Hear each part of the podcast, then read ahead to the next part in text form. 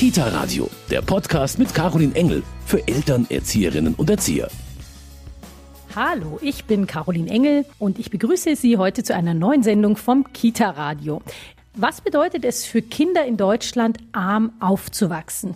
Ganz grundsätzlich und natürlich auch im Hinblick auf die letzten eineinhalb Jahre der Corona-Pandemie. In einer reichen Stadt wie München scheint Armut ein Problem zu sein, das oft irgendwo sehr weit weg stattfindet. Dem ist aber leider ganz und gar nicht so.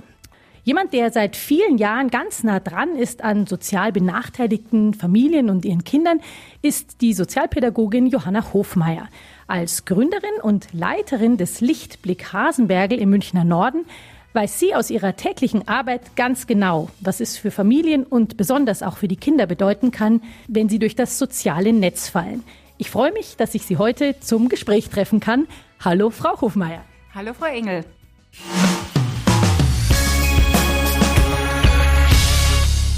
Frau Hofmeier, ich finde es immer ganz interessant, das Wort arm benutzt man gar nicht so sehr. Warum scheuen wir uns, eine Familie als arm zu bezeichnen? Armut wird in unserer Gesellschaft immer noch mit persönlichem Versagen in Verbindung gebracht und unsere Kinder möchten nicht als arm bezeichnet werden und auch unseren Familien wird es unangenehm, sie einfach als eben arm zu bezeichnen. Die meisten unserer Familien arbeiten im Niedrigverdienstbereich. Das heißt, sie müssen dauerhaft mit einem sehr, sehr schmalen Budget auskommen. Und wenn dann unvorhergesehene Ausgaben dazukommen, seid ihr zum Beispiel, dass die Waschmaschine kaputt kaputt geht, dann sind diese Familien sofort in finanzieller Not. Und trotzdem möchten sie nicht, dass man ihnen ein Versagen unterstellt, sondern sie möchten gesehen werden, dass sie wirklich sich bemühen und äh, dass es ihnen wichtig ist, sich selber zu versorgen. Können Sie den Ort Lichtblick Hasenbergel einmal kurz für uns beschreiben? Ja, unsere Einrichtung ist ganz im Münchner Norden in unmittelbarer Nachbarschaft von eben einer ehemaligen Notunterkunftssiedlung. Und hier haben wir einfach eine hohe Konzentration von Familien, die zum Teil schon über mehrere Generationen von Armut, von Bildungsferne betroffen sind, die einfach besonderen sozialen Belastungen ausgesetzt sind. Wer profitiert von Ihrer Arbeit? Was kann man hier im Lichtblick Hasenbergel bekommen? Ja, wir sind hier auf dem Pfarreigelände der Pfarrei Maria Sieben Schmerzen und unser Angebot beginnt tatsächlich schon bei den Kleinkindern. Also unsere Jüngsten sind fünf Monate und unsere Ältesten sind schon über 25 Jahre. Wir haben Mutter-Kind-Angebote, wir haben einen Kindergarten, wir begleiten vom ersten bis zum letzten Schultag, wir helfen den Jugendlichen in eine Ausbildung und dann stehen wir aber nochmal stützend zur Seite, damit die auch wirklich sicher im Beruf ankommen. Und das Ganze wird dann auch noch von einem Familienzentrum abgerundet, wo die Eltern der Kinder und auch Erwachsene aus dem Stadtteil Hilfe kriegen für die Bewältigung ihres Alltags und bei der Existenzsicherung. Und wir wollen einfach diesen Eltern helfen, dass sie ihre Kinder auch unter schwierigen Bedingungen, dass sie denen ein möglichst stabiles Zuhause bieten können. Sie haben den Lichtblick Hasenbergel vor über 25 Jahren gegründet. Was war denn Ihre persönliche Motivation? Wie ist es dazu gekommen? Ja, ich bin vor fast 28 Jahren frisch vom Studium hier in die Pfarrei gekommen und habe relativ schnell gesehen, hier gibt es viele soziale Einrichtungen, die auch definitiv einen guten Job machen und trotzdem lungerten die besonders belasteten Kinder und Jugendlichen unbetreut auf dem Kirchenparkplatz rum. Und erst habe ich noch versucht, die in den umliegenden Einrichtungen unterzubringen. Also wir haben hier sehr gute Einrichtungen, habe dann aber schnell gemerkt, dass da die nicht die nötigen Ressourcen vorhanden sind, um diese Kinder zu betreuen. Sei es jetzt, dass die vor 25 Jahren mittags aus der Schule kamen und noch nichts gegessen hatten, sei es jetzt, dass sie im Winter barfuß in den Schuhen standen oder dass sie keinen Strich Hausaufgaben allein machen konnten, weil sie so viele Lücken im Stoff hatten. Und damit ist jetzt ein normales Schultagesheim einfach überfordert. Gleichzeitig konnten die bildungsfernen Eltern aber die Hürden zu einer spezialisierten Einrichtung, wie jetzt zum Beispiel eine heilpädagogische Tagesstätte, nicht überwinden, weil man sich an einem Hilfeplan beteiligen muss, der eben diese Eltern überfordert hat. Und in dieser Lücke habe ich einfach gedacht, okay, wenn die sonst keiner nimmt, dann müssen wir sie hier auch nehmen, ja, und dafür sorgen, dass diese Kinder eben äh, eine Anlaufstelle haben, wo sie einfach das kriegen, was sie brauchen, um sich gesund zu entwickeln. Gott sei Dank waren Sie dann nicht mehr nur alleine. Das heißt, wie viele Mitarbeiter haben Sie denn mittlerweile? Wir waren ursprünglich in der Pfarrei angelegt. Es war aber tatsächlich, ähm, ich habe da wirklich in ein Wespennest gestochen. Dachte, na ja, ich fische jetzt mal die Kinder vom Parkplatz und es wurde aber jeden Tag ein Kind mehr. Und sehr schnell war klar, dass erstens ich allein das nicht bewältigen kann, also dass ich das quantitativ nicht schaffe, dass ich aber auch qualitativ was anderes anbieten muss und ich muss mit den Eltern in Kontakt kommen. Und nach zwei Jahren ist das Projekt so gewachsen, dass man natürlich einen Fachträger gesucht hat und das war in diesem Fall die katholische Jugendfürsorge. Inzwischen haben wir hier 30 Pädagogen, die sich um die Kinder und Jugendlichen kümmern. Wir haben 200 Betreuungsplätze eben für die Altersgruppe von fünf Monaten bis 25 Jahre und wir haben halt ein Bezugsbetreuersystem, das heißt pro sechs Kinder ein pädagogischer Mitarbeiter. Und das ist genau das, was die Kinder wahrscheinlich brauchen, dass man ihnen eben auch wirklich die Aufmerksamkeit geben kann, die ihnen zusteht in ihrer Situation. Frau Hofmeier, Armut in München. Wie muss man sich das jetzt hier vorstellen? Und warum ist es so wichtig, Kinder so früh schon zu unterstützen, die in sozial benachteiligten Verhältnissen aufwachsen? Armut bedeutet für alle Beteiligten, also für die Kinder, für die Eltern, für die gesamte Familie Dauerstress. Das heißt enger Wohnraum, das heißt permanente Sorge, dass man die Rechnungen zahlen kann. Oft ist es äh, gepaart eben auch mit gesundheitlichen oder psychischen Problemen. Und es ist halt einfach so, dass äh, diese gestressten Eltern, denen fällt es natürlich schwer, ihren Kindern eine geborgene und fördernde Familiensituation mit viel Aufmerksamkeit zu bieten. Das bedeutet, Sie versuchen den Familien, die zu Ihnen kommen, den Stress zu nehmen. Definitiv. Also wir unterstützen die Eltern, dass sie ihren Kindern ein möglichst gutes Zuhause bieten können. Wenn in der Familie zum Beispiel die Ernährung, die gesunde Ernährung nicht ausreichend sichergestellt ist, dann kriegen eben bei uns die Kinder was Gesundes zu essen. Wenn die Eltern nicht in der Lage sind, diesen schulischen Anforderungen nachzukommen, dann werden halt bei uns Nachschriften diktiert, Vokabeln abgefragt, Referate vorbereitet. Wenn wir sehen, da muss ein Kind zum Arzt und die Eltern schaffen das nicht oder die Eltern bemerken das auch nicht sofort, dass da eben ein Bedarf da ist, dann kümmern wir uns drum. Also wir schauen immer, was kann die Familie allein leisten, was kann sie leisten, wenn wir sie unterstützen und wenn dann aber wichtige Themen von der Familie nicht geleistet werden können, dann übernehmen wir das. Und wir sorgen dafür, dass die Eltern zum einen ein Stück Halt und Anbindung finden und dass sie merken, sie werden in ihrer Not auch gesehen und nicht allein gelassen. Wie niedrig ist denn die Schwelle, die Familien überwinden müssen oder wie hoch ist sie, wenn sie ihre Angebote in Anspruch nehmen wollen? Also Niedrigschwelligkeit ist natürlich ein ganz großer Grundsatz bei uns und wir haben viele Angebote, wo man einfach vorbeischauen kann. Wir haben zum Beispiel so eine Art Flohmarkt und Tauschboutique.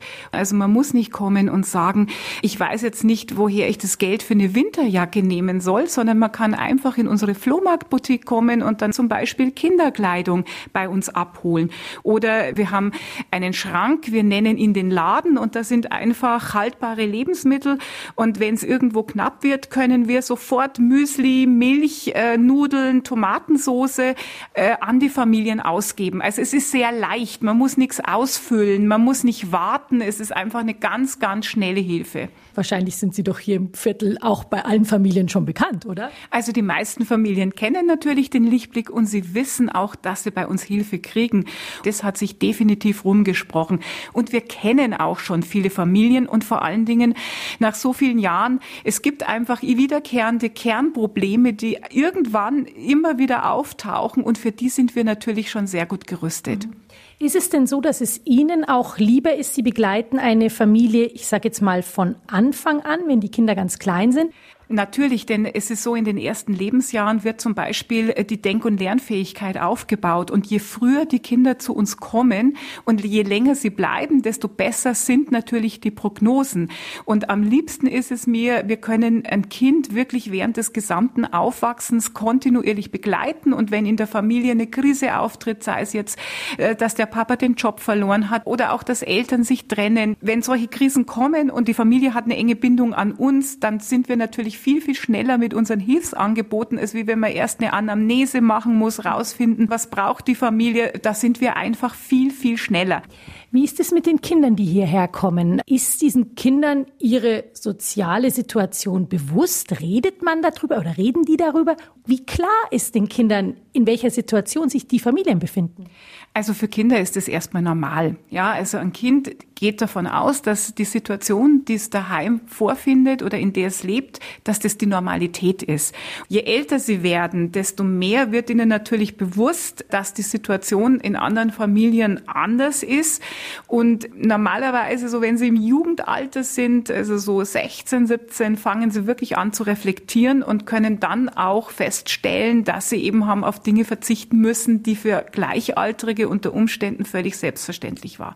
Aber wir haben ja hier ein Milieu, in dem nur Familien leben, die es finanziell knapp haben. Deswegen hat es natürlich auch einen hohen Stellenwert von Normalität. Also wir kompensieren natürlich sehr, sehr intensiv. Zum einen mit gesunder Versorgung, dass sie eben ordentlich angezogen sind. Wir machen mit ihnen relativ viele Ausflüge, so dass sie einfach auch gesellschaftlich teilhaben können. Wir verreisen mit ihnen und wir trainieren sie natürlich systematisch, dass sie eben auch im Sozialverhalten erfolgreich sind und sich eben gut dann eben auch in andere gesellschaftliche Schichten und auf die anderen Schichten treffen sie, wenn sie eben in die Schule kommen oder spätestens in der Ausbildung, dass sie halt damit auch umgehen können. Wie Sie vorhin schon erwähnt haben, ist es eigentlich eine Dauerstresssituation, in der die Kinder aufwachsen. Welche Auswirkungen hat das denn dann auf ihr Großwerden, auf ihre psychische Entwicklung? Also Dauerstress hat natürlich negative Folgen für die kindliche Entwicklung, das wissen wir alle. Ein kleines Kind kann sich nur schützen, indem es sich einfach abschottet, indem es abschaltet und nicht mehr wahrnimmt, was außenrum passiert. Und damit werden zwar die störenden Reize ausgeblendet, aber auch zum Beispiel fördernde Reize für die Gehirnentwicklung.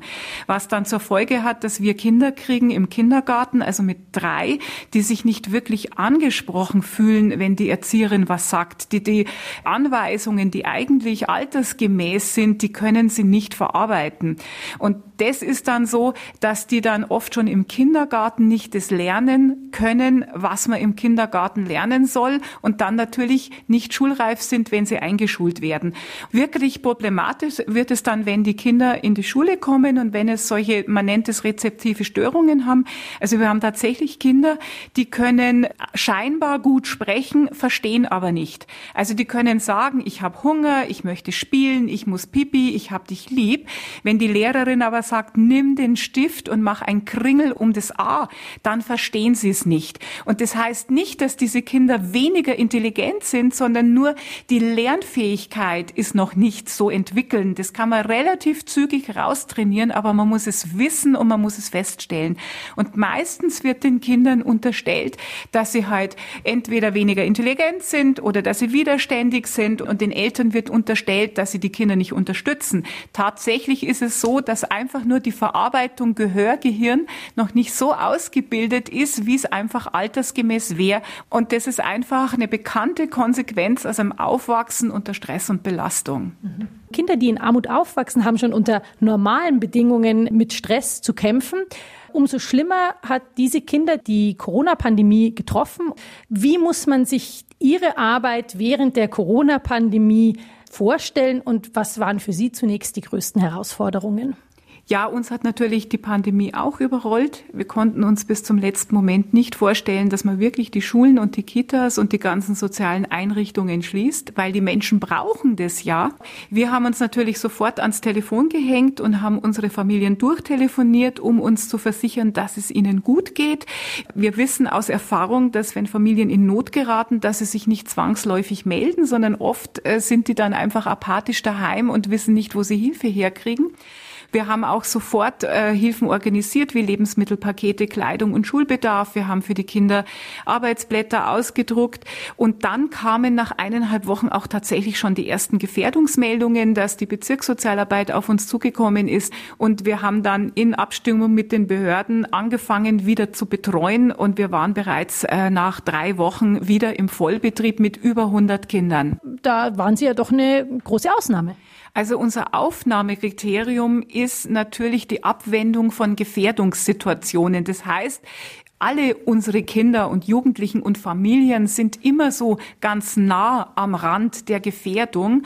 Und äh, das war ja auch das, was im Ausnahmefall erlaubt war, nur dass das bei uns nicht die Ausnahme, sondern die Regel war. Und das aber auch im Kindergartenbereich? Ja, natürlich. Wir haben 24 Kindergartenplätze und wir hatten genau drei Eltern, die in systemkritischen Bereichen gearbeitet haben. Und ansonsten waren es alles Kinder, äh, wo man einfach davon ausgehen musste, dass wenn die nicht betreut werden, die Familiensituation sich zuspitzt, dass sie einfach in eine Gefährdungssituation kommen. Mhm. Haben Sie da auch konkret Situationen erlebt, wo Sie auch vielleicht Angst um Ihre Kinder hatten, Angst um die Familien? Also wir hatten permanent Angst um unsere Familien. Zum einen, also ganz ehrlich, wenn man sehr eng zusammenlebt, gibt es einfach wenig Rückzugsmöglichkeiten und es führt ganz schnell zu Konflikten und Auseinandersetzungen. Und wenn in der Familie immer gestritten wird, das ist keine Atmosphäre, die stabil ist und wo man sich geborgen fühlt als Kind. Dann ist es so, dass viele unserer Eltern im gesundheitlichen Risikobereich waren. Viele haben Vorerkrankungen, Bluthochdruck, Asthma, Diabetes, wo man sich auch wirklich Sorgen macht, stecken die sich an. Dann wissen wir, dass viele unserer Familien sich schwer tun, einfach die Nachrichten zu verstehen und mit den Informationen umzugehen. Also zum Beispiel die Ansage, bleiben Sie daheim, haben manche Familien so interpretiert, dass sie sich zwei Wochen gar nicht mehr aus der Wohnung getraut haben. Andere sind zwar im Wohnblock geblieben, haben aber munter die Nachbarn links und rechts besucht, weil sie sind ja im Haus geblieben. Und das waren einfach ganz, ganz viele Missverständnisse. Und wir haben deswegen zum Beispiel ein Funksystem über WhatsApp eingerichtet, wo wir jeden Tag unseren Familien mit äh, wirklich einfachen und verständlichen Worten erklärt haben, was das aktuelle Tagesgeschehen ist. Also wie muss ich mich verhalten? Wie sind aktuell die Regeln? Was darf ich? Was darf ich nicht? Wo kriege ich Hilfe her? Und wir haben das komplett übernommen, unsere Familien zu informieren, weil sie zum Teil auch so desorientiert waren sehr, sehr spannend, weil ich finde, das sind genau die Punkte, über die man so wenig redet. Man spricht immer so allgemein, ja, wer da gelitten hat, aber diese konkreten Beispiele finde ich so wahnsinnig interessant. Eine der Schwierigkeiten, die wir hatten, waren ja auch, dass schlagartig die ganzen Behörden geschlossen hatten. Und es hat zum Beispiel dazu geführt, dass es zu ganz vielen Leistungskürzungen oder zu verzögerten Auszahlungen gekommen ist, weil unsere Familien überfordert waren, diese Anträge online zu machen. Also wir haben ganz viele Jobcenter-Anträge hier bearbeiten müssen und ich sage es Ihnen ganz ehrlich, ich muss mich da auch konzentrieren. Und selbst wenn man das denn mit Ihnen durchgeht, man merkt einfach, dass Sie dann so in Stress geraten, das zu verstehen, dass dann einfach Dinge, die Sie eigentlich könnten, dass sie blockiert sind. Und ich möchte nochmal betonen, diese Menschen sind überhaupt nicht weniger intelligent, aber dieser Stress, die sind einfach blockiert dann. Wir alle sind ja plötzlich vor so Herausforderungen gestanden, Dinge jetzt digital zu lösen. Was jetzt so deutlich wird, ist, dass das natürlich schöne Möglichkeiten sind, aber wenn man nicht weiß, wie man die nutzen kann, dann hat man eben auch Schwierigkeiten. Tatsächlich auch ein großes Problem. Wir haben sehr viele mediensüchtige Kinder, weil sie so lange in diesen engen Wohnungen ausharren haben müssen und so wenig tun konnten, außer Fernsehschauen. Und das ist auch eine schwierige Situation. Auf der einen Seite soll man sie an die Medien heranführen, damit sie damit umgehen können. Und auf der anderen Seite werden sie uns mediensüchtig. Und wenn du sagst, komm, wir gehen Fußball spielen, dann ist die Frage, darf ich das Handy mitnehmen? Was ich mir auch vorstellen kann, Kinder, die unter solchen Bedingungen durch die Pandemie gekommen sind, die haben vielleicht auch Erfahrungen gemacht, die durchaus traumatisch waren. Ja, definitiv. Ich meine, Kinder, die mitkriegen, dass die Mama weint, weil sie die Rechnungen nicht zahlen kann, dass sie Eltern vielleicht streiten, einfach weil es zu eng ist in der Wohnung, das ist für Kinder extrem belastend. Und es ist mit Sicherheit auch in einigen Familien zu vermehrter Gewalt gekommen. Und damit müssen diese Kinder klarkommen. Also im Moment bieten wir möglichst viele Gespräche an, wo es sich äh, regeln lässt. Schauen wir, dass wirklich Kinder auch eine Therapie machen können, wobei wir wissen es, die Therapieplätze sind im Grunde alle belegt und wir schauen halt vor allen Dingen ein Programm anzubieten, dass die runterkommen von dem Stress, verarbeiten, was sie in den letzten Monaten erlebt haben und erst der dritte Schritt ist, wieder nachzutrainieren, was sie verpasst haben. Was unsere Kinder im Moment brauchen, ist Zuwendung, ist Ansprache, ist Sicherheit, ist Stabilität, jemand, der tatsächlich da ist. Und ich habe wirklich das Gefühl, Frau Hofmeier, dass Ihnen das hier beim Lichtblick Hasenberge wirklich phänomenal gelingt. Äh, Frau Hofmeier, wenn ich Sie jetzt ja, wenn Sie jetzt drei Wünsche frei hätten, äh, was würden Sie sich denn für unsere Gesellschaft, aber natürlich auch für Ihre Einrichtung, für die Zukunft wünschen? Zum einen würde ich mir wünschen, dass existenzsichernde Behörden auch in der Pandemie einen persönlichen Kontakt zulassen, also dass unsere Menschen eben auch zu ihren Sachbearbeitern natürlich mit dem entsprechenden Hygienekonzept gehen können, damit es nicht zu Leistungskürzungen oder Auszahlungsverzögerungen kommt, denn das hat unsere Familien wirklich in Not gebracht. Zum Zweiten wünsche ich mir, dass die Politik noch stärker die Familien am Rand der Gesellschaft, also die belasteten Familien ins Auge nimmt, dass noch passgenauere Angebote geschaffen werden.